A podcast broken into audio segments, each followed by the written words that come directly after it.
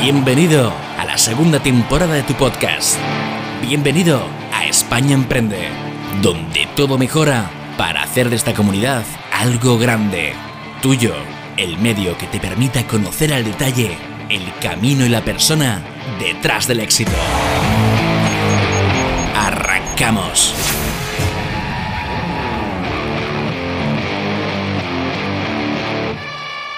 ¿Cómo estáis? Bienvenidos a este nuevo podcast España Emprende. Hoy de nuevo un invitado grande en redes sociales. Estoy hoy diseñador en Rax Mafia, marca de zapatillas fundada, bueno, y de ropa en general, fundada con su socio Víctor Domínguez, al que conoceréis como Wall Street Wolverine. Experto en digital business y consultor estratégico, adquirió estos últimos meses gran popularidad en el mundo de la empresa en redes sociales, acercándose a los 17.000 seguidores en su perfil de Instagram y frecuentando prácticamente a diario su canal de Twitch, donde ha formado además una comunidad muy fiel y muy interesante para todos vosotros. Además de un podcast muy recomendable, Rax Talk, que tras escuchar esto os recomendamos de verdad que os paséis por él.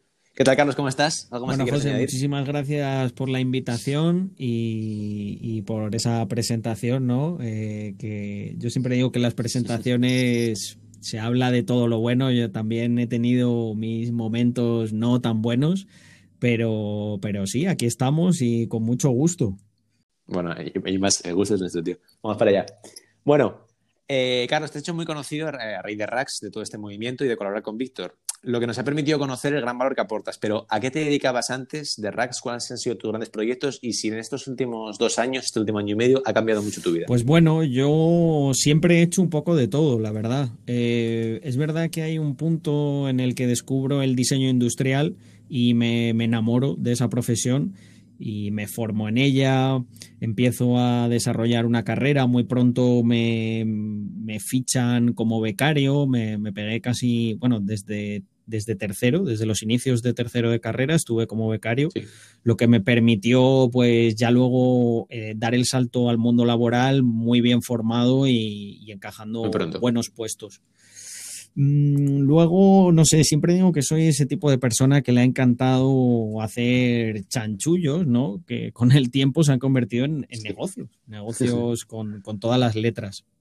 Pero sí que es verdad que desde pequeño, pues, no sé, desde cualquier cosa, desde mercadear con, los tazos, con los cromos, eh, absolutamente en todo yo encontraba muy divertido, me resultaba como un juego el que tú pudieses, pues, bueno mm, empezar con, con, con algo que era poquito y iba, pequeño y Exacto, ibas intercambiándolo, eh, el leer qué es, cuál es el interés que tenía la otra persona, o le, no sé, me, me llamaba mucho la atención el es eso, la parte de la negociación, de decir, pero mira, ¿y qué te parece si te doy esto otro? O te, mira, te presto este juego de la.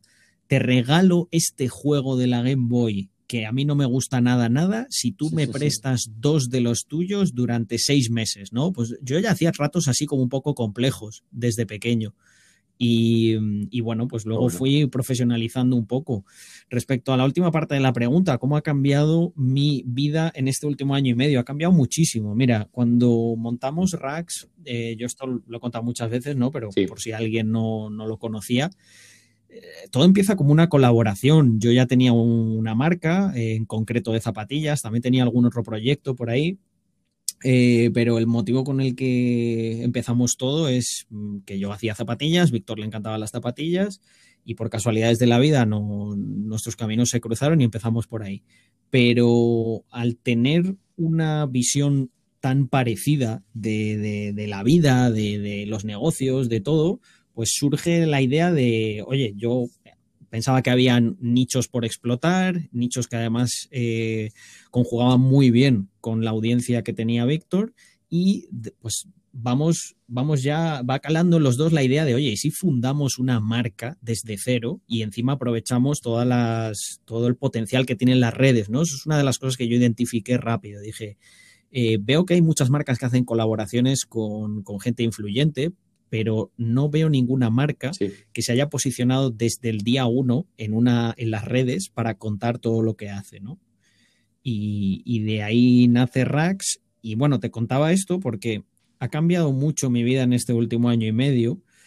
Eh, derivado, por supuesto, de lo que es la pandemia que estamos viviendo, porque yo era una persona que trabajaba muy físicamente, ¿vale? Y Y hace un tiempo, pues tú me preguntarías, pero tú puedes hacer digitalmente lo que haces. Yo te diría, con una argumentación perfecta, ¿no? Ni de coña. O sea, yo tengo que ir a las fábricas, tengo que tocar los materiales, tengo que hacer esto o lo otro.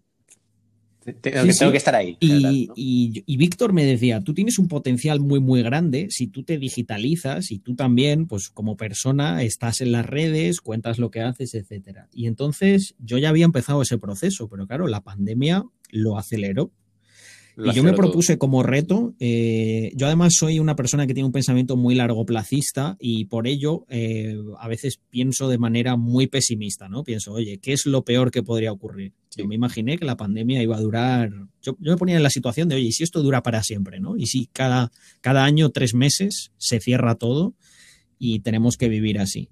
Entonces adapté toda la estructura de, de, ese RAX que estaba ahí naciendo, ¿no? Casi como un reto. Haciendo, justo. Un reto de decir, ¿podemos hacer todo esto? ¿Podemos de verdad hacer todo esto de manera digital?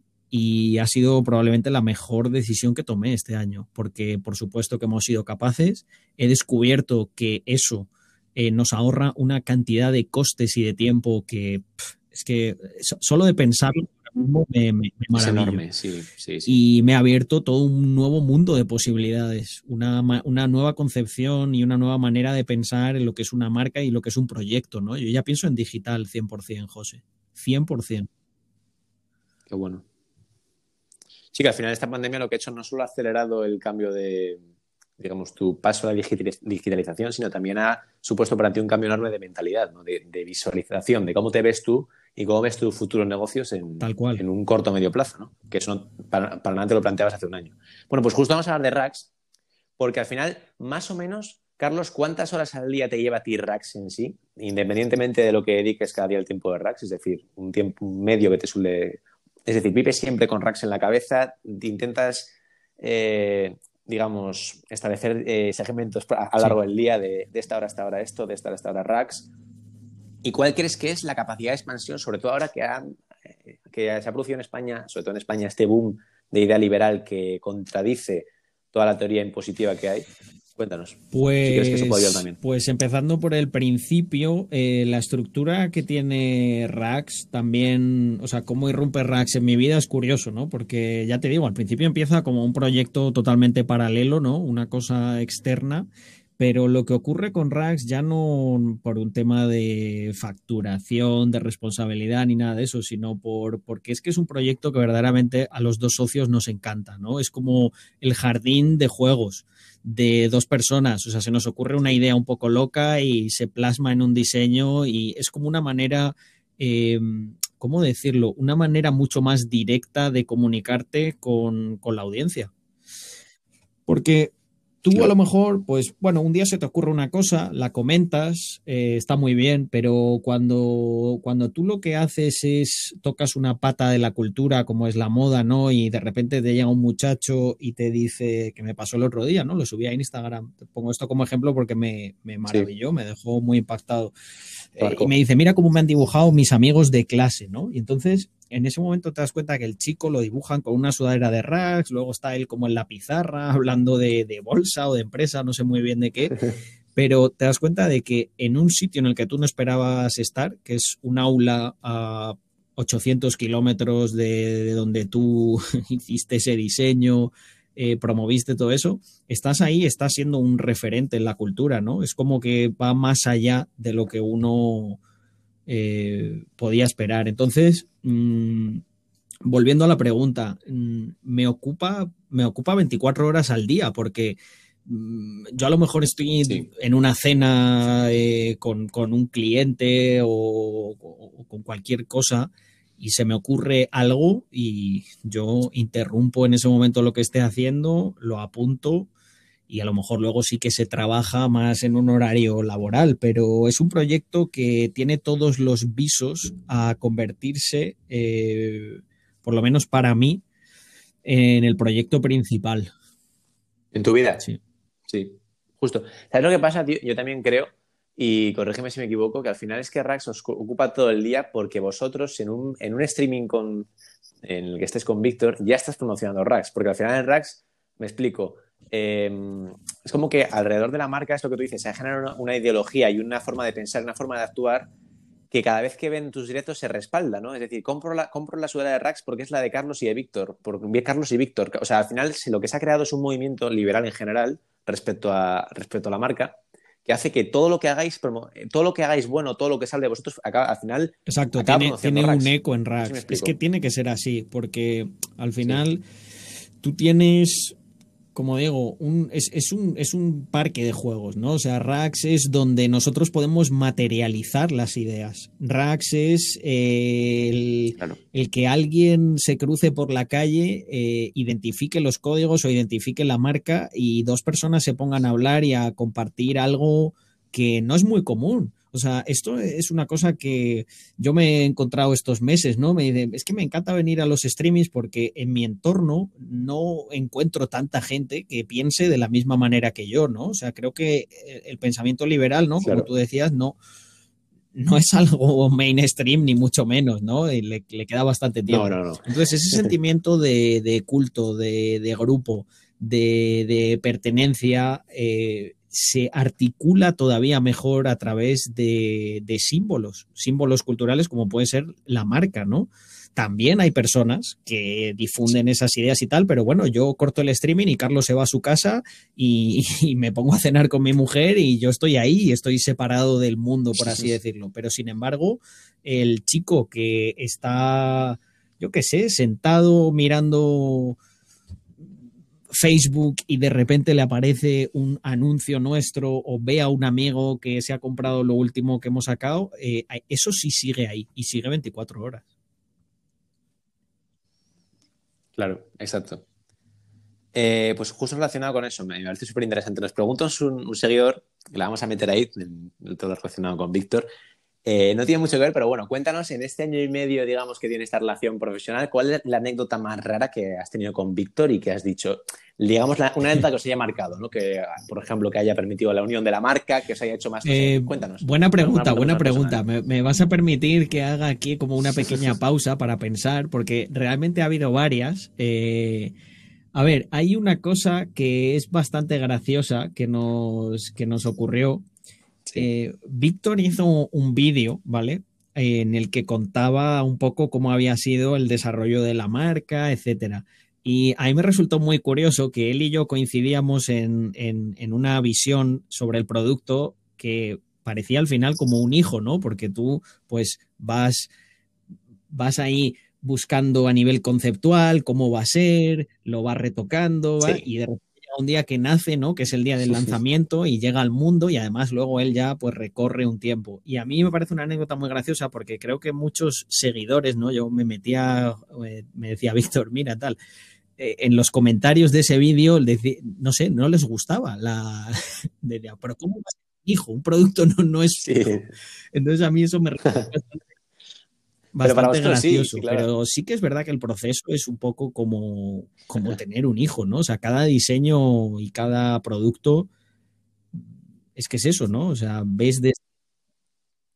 Sí, porque, claro, o sea, al final tú lo, es decir, y además es inevitable, ¿no? Tú es algo en lo que tienes tanta ilusión y te quita además ese tiempo, ¿no? Y el tiempo, te, o sea, perder ese tiempo, que no es perder realmente, el coste de oportunidad de ese tiempo es el amor que tienes Y por ejemplo, cuando alguien lo critica, te, enfadas, ¿no? Te pones emocional, en plan, oye, ¿por qué te estás metiendo, ¿no?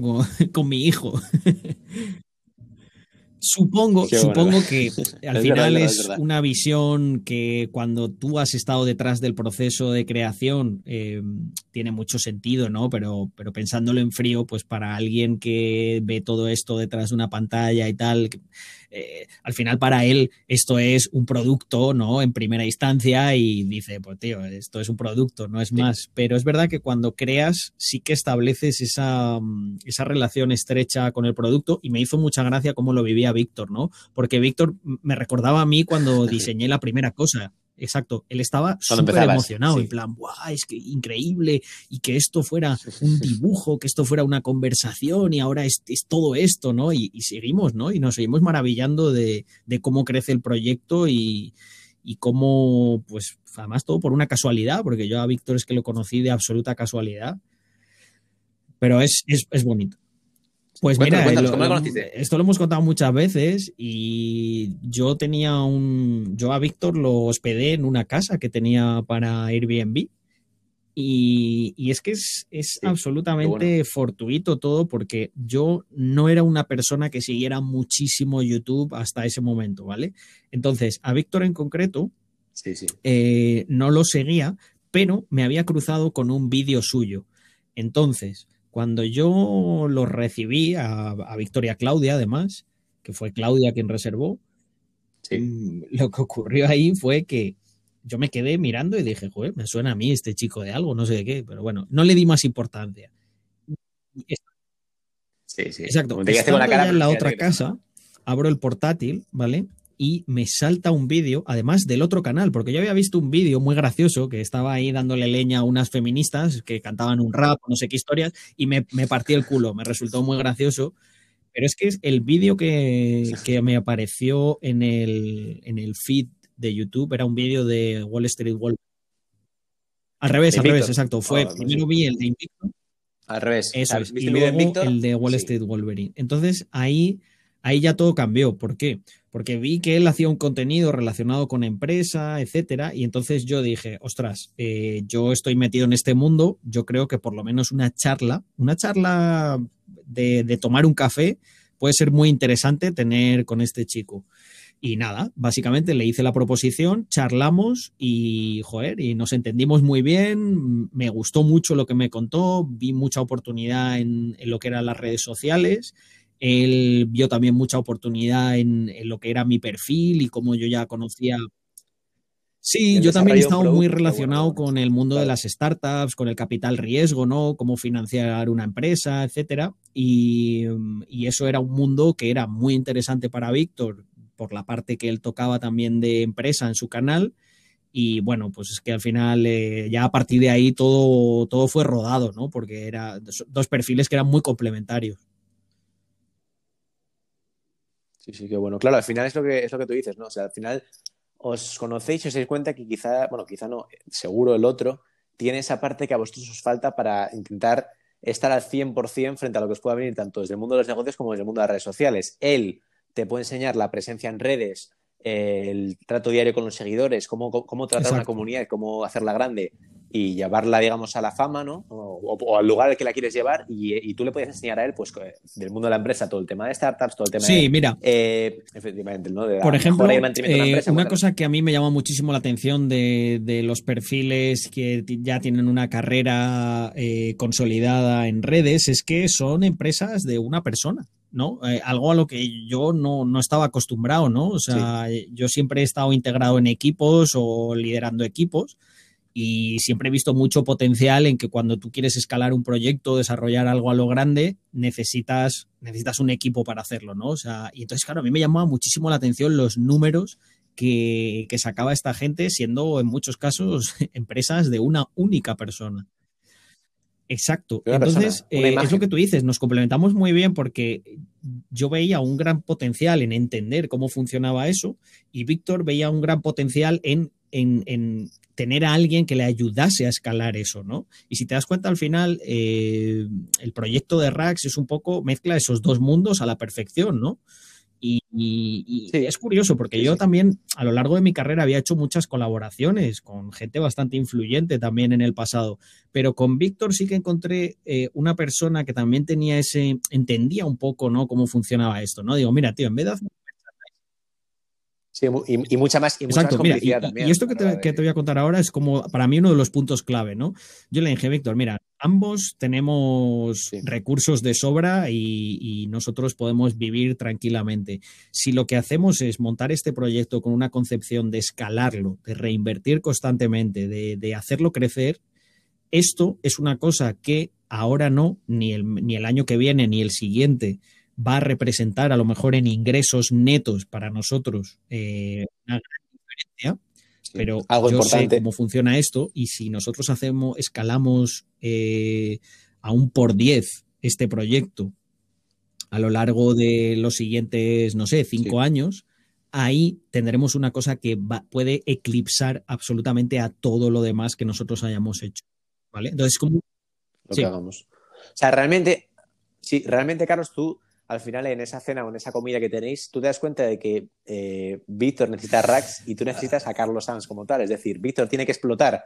Víctor tiene que explotar. Tanto como yo no diría necesitar, lo que nos damos cuenta es de la oportunidad. necesitar, ¿no? Porque ambos ya vivíamos muy bien en esa época. Sí, os iba bien, claro, muy bien. Claro, claro. No, pero al final es eso, o sea, tú te das cuenta de que puedes explotar el producto de Carlos Sanz como tal, tu imagen, y digamos, hacerte hacer, una empresa a través de tu imagen, solo a partir de tu imagen, y Víctor encuentra una oportunidad de mercado y de saltar al mundo, digamos, de la moda en este caso, ¿no? realmente yo creo que incluso al principio no sabréis exactamente con qué eh, empezar, pero sí sabéis que tenéis, un, que tenéis un proyecto ahí que aún no le ponéis nombre, pero sí que tienes claro los ideales, sí que tienes claro el proceso. Tenemos aquí un proyecto que podemos también explotar y que lo que tú dices, de aquí a un medio largo plazo, puede eclipsar puede eh, ser puede convertirse en el proyecto principal. Y fíjate, mira, cuando antes me decías eh, bueno, no sé si es exactamente el mundo de la moda y tal. Vuelvo a repetir, al final Rax para nosotros es, es un campo de juegos, un campo de experimentación. Nosotros lo encontramos, encontramos un camino muy claro y muy obvio en,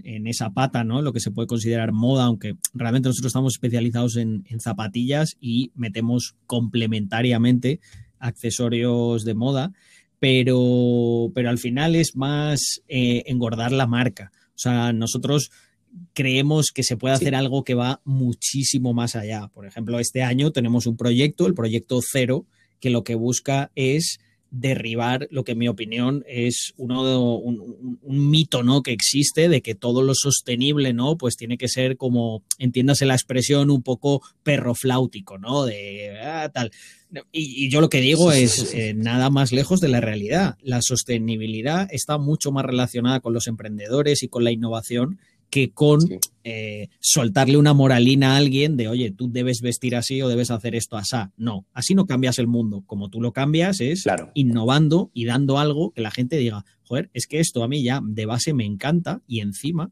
es sostenible. Entonces tenemos un proyecto. Efectivamente. O sea, no, no imponer, no imponer Sino o sea, tienes que hacer algo que brille por sí solo, que la, que la gente diga, eh, oye, es que yo quiero esto y, me, adhiero a este movimiento, pero porque me gusta lo que haces, no porque me estás aleccionando sobre cómo yo tengo que hacer las cosas y cómo tengo que vivir mi vida. Ese, ese para mí es un error muy grande de concepto, ¿no? Y he visto muchas marcas, ¿no? Que a lo mejor han, han tratado de abordar la sostenibilidad desde esa óptica y no les ha funcionado. ¿Por qué? Porque a la gente no le gusta que le digan lo que tiene que hacer y cómo lo tiene que hacer. La gente quiere disfrutar de su libertad y, su libertad muchas veces está condicionada a que ellos consideren que hacen lo que ellos quieren. ¿Vale? Entonces, más fácil eh, convencer que, imponer, ¿no? En ese, en ese aspecto. Claro, al final somos como niños pequeños, ¿no? Y cuando te obligan a comerte algo no lo quieres, pero que si ves que no te está viendo nadie, pues, si te gusta, no paras de comerlo, ¿no? Sí, sí. Qué bueno, qué bueno. Bueno, pues a hacer una pregunta más relacionada con la marca, una pregunta relacionada con la inversión, porque también has hablado muchas veces de criptomonedas, y luego la pregunta final que siempre hacemos a todos los invitados. Vamos a ver, tema de proveedores para la marca. Mucha gente que nos sigue eh, está metida en proyectos relacionados con quiere montar una marca de ropa, quiere montar una marca de zapatillas, y nos encontramos con el problema de los proveedores. Cuéntanos tu experiencia personal y cómo, debe ser el trato, sobre todo si el proveedor, eh, porque conocerán muchos casos en los que el proveedor, eh, por ejemplo, el chino, en este caso, o que el proveedor no es no, es decir, no tenemos una facilidad de comunicación como si es como si el otro habla nuestro mismo idioma, cómo debe ser el trato y cómo debemos de tratar para que lo primero los proveedores nos tomen en serio y lo segundo eh, digamos, podemos establecer una cierta confianza que nos permita eh, tener alguien, incorporarlos como alguien más de confianza. Vale, pues bueno, voy, a iniciar la contestación con una pequeña promoción porque justo, justo tengo un vídeo eh, en mi canal de YouTube que explica, además es que se llama Proveedores, ¿vale? Que explica varios, varios puntos que más extendidos, ¿vale? Porque aquí, aquí lo haré más a modo de resumen, por si alguien quiere ampliarlo que lo sepa. Yo creo que en el manejo de proveedores pues es muy importante. Bueno, mira, punto número uno, ¿no? Esto es una obviedad, pero no está de más decirlo. Eh, controlar el inglés.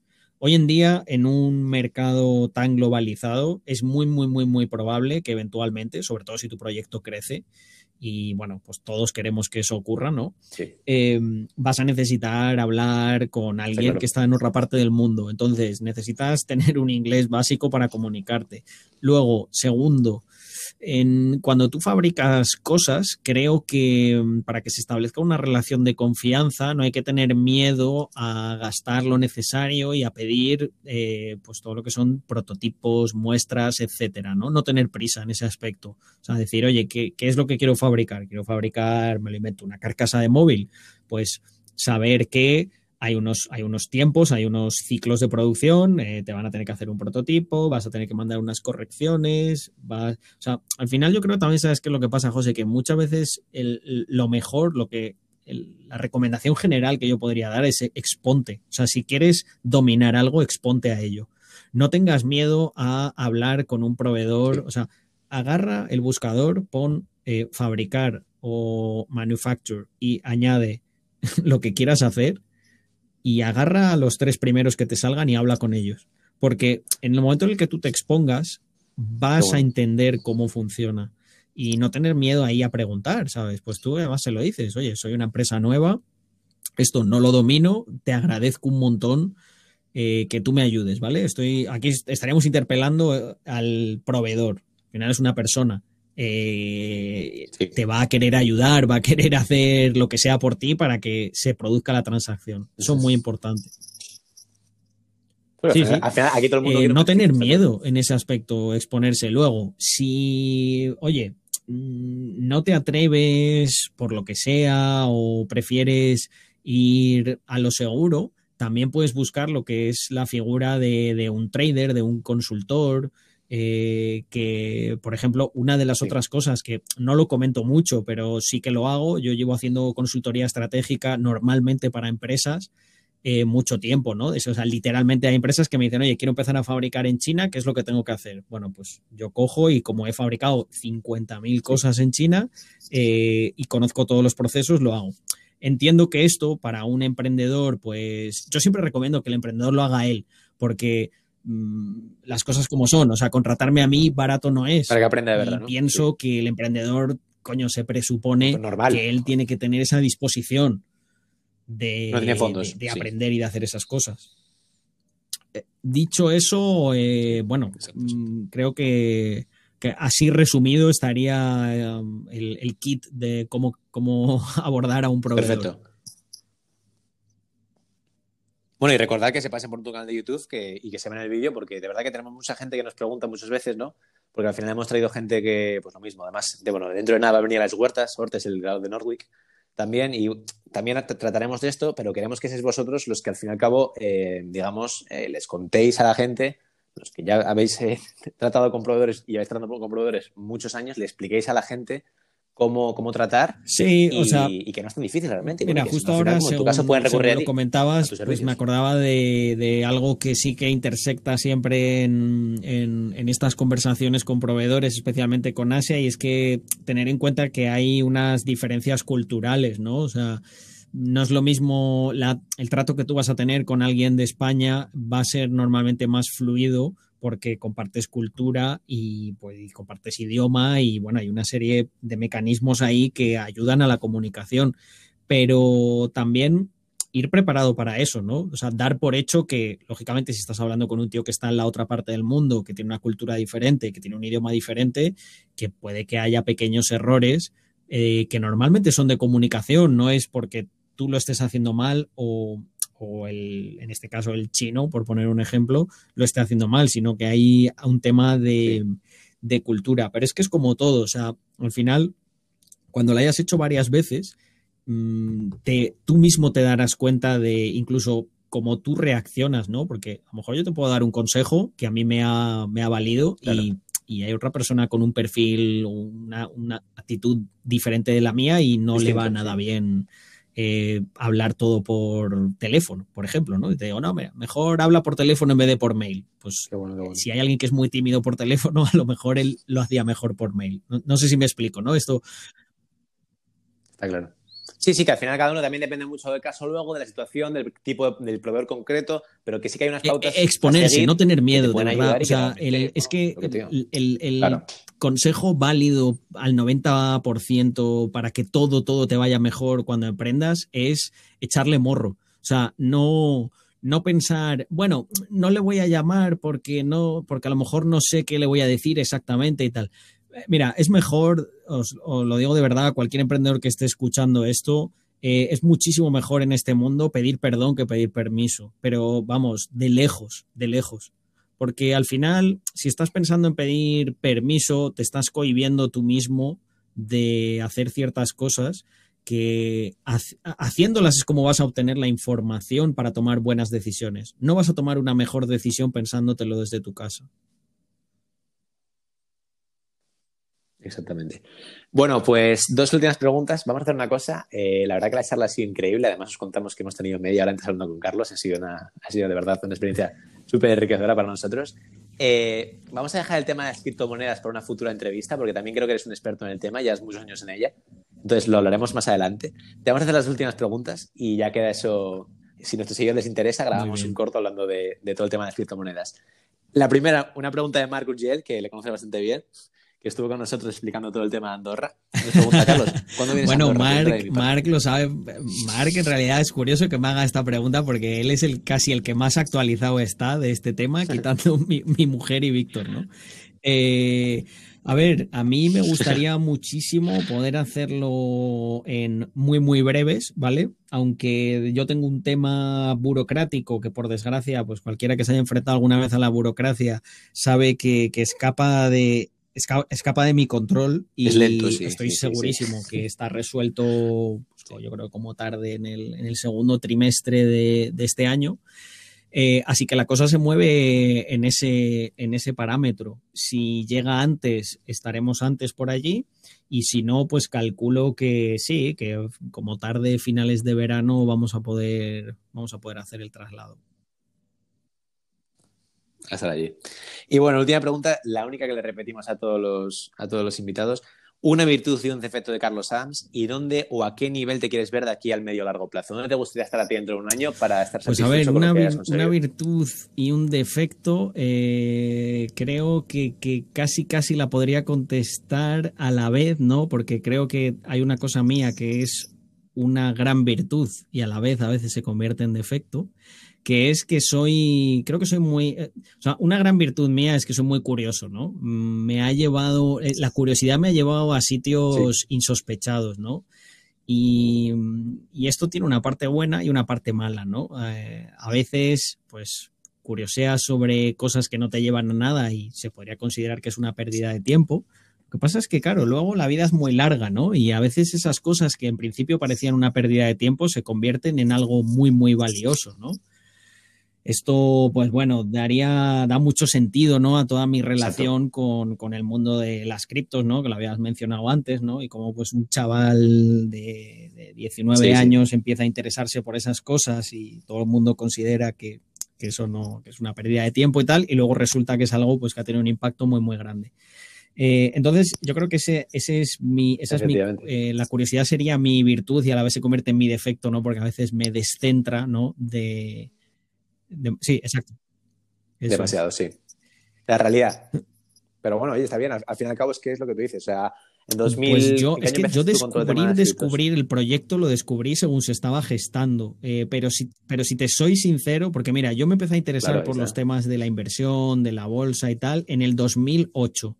Y no me preguntes cómo, pero es que como soy muy curioso, también estuve investigando cosas relacionadas con criptografía, con qué, hacían los hackers y todo esto me llamaba la atención, ¿no? Yo me pegaba larguísimas noches en mi cuarto no estudiando y eh, investigando por internet todo lo que pillaba, todo lo que pillaba. Es que me encantaba, ¿no? Aprender de, cualquier cosa. Y entonces se cruzó mi camino ahí con eso, porque dije, hostia, mira, con la criptografía, ya entendí, ¿no? Que era la criptografía, me pareció algo maravilloso, ¿no? Utilizar las matemáticas para, mm, para salvaguardar una información, etcétera, y cómo, bueno, con una llave tú podías acceder a eso desde otra parte del mundo. Y ahí se cruzó el paper, el paper de Bitcoin de, oye, vamos a utilizar la criptografía para crear una unidad de cuenta, una moneda. Y dije, coño, qué curioso sin más, no le hice caso, ¿no? Y me acuerdo que hubo un hito, ¿no? Que fue cuando llegó al dólar y dije, hostia, que lo han lanzado y que ha llegado a un dólar. Y ahí me acuerdo que me, sorprendí bastante, bastante, bastante. Y entonces a partir de ahí es cuando ya me empiezo a interesar en concreto por, por, esa tecnología y ya sí la estudio más, más en profundidad. Más a fondo. Y bueno, eso, al final, eh, la última pregunta, Carlos, ¿dónde te Correcto. gustaría verte a ti de aquí al medio Pues, largo plazo para bueno, sentirte satisfecho con lo que eh, has conseguido? Vale, medio largo plazo. Has dicho antes un año. Para mí un año es cortísimo plazo. No es ni medio Sí, ni año. largo. Pero entonces Vale, pues te, te- te dejo que me digas. Corto que- plazo. que- o, o contesto Perdón. las dos, ¿eh? No tengo problema.